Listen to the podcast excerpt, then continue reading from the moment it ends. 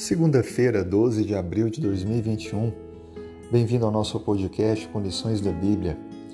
Hoje o nosso tema falar um pouco sobre Noé. Leio com você Gênesis 6, versículo 9. Eis a história de Noé. Noé era homem justo e íntegro entre os seus contemporâneos. Noé andava com Deus. Gerou três filhos, Sem, Cã e Jafé. Ontem falamos sobre o mal e entendemos que o pecado teve seu início na desobediência que o primeiro casal cometeu.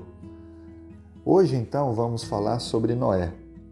É interessante notar que, em contraste à violência, à maldade, à impiedade que havia em seu tempo, Noé se destaca entre todos. É alguém especial. Mas três pontos são enfatizados pela vida de Noé aqui na Bíblia. O primeiro deles, Noé, um homem justo. Essa palavra tem a ver com ser correto na sua conduta e caráter. Também indica ser um homem justificado por Deus, um homem de convicções fortes e ideais e ações retas. Sem dúvida alguma, uma qualidade que todos nós, filhos de Deus, como cristãos, devemos buscar ter. A segunda qualidade mencionada de Noé é que ele era íntegro. A palavra íntegro quer dizer completo, integral, irrepreensível. Essa integridade tem a ver com a sua moral, a constância da sua religião ou a constância da sua espiritualidade.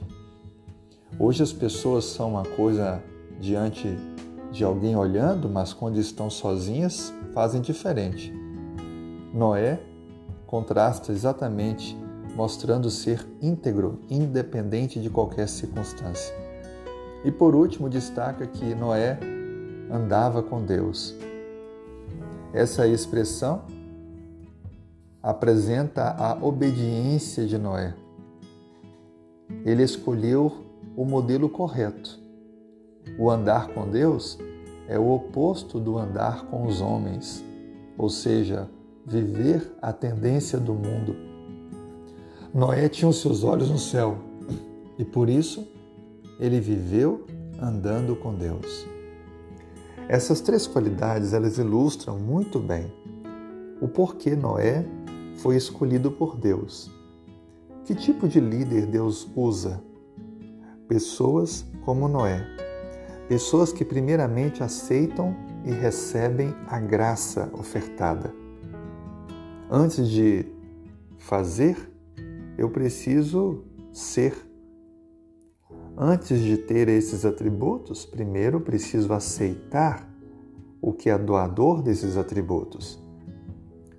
Noé não fez todas estas coisas por ter obras ou méritos próprios mas como resultado da graça e do agir de Deus.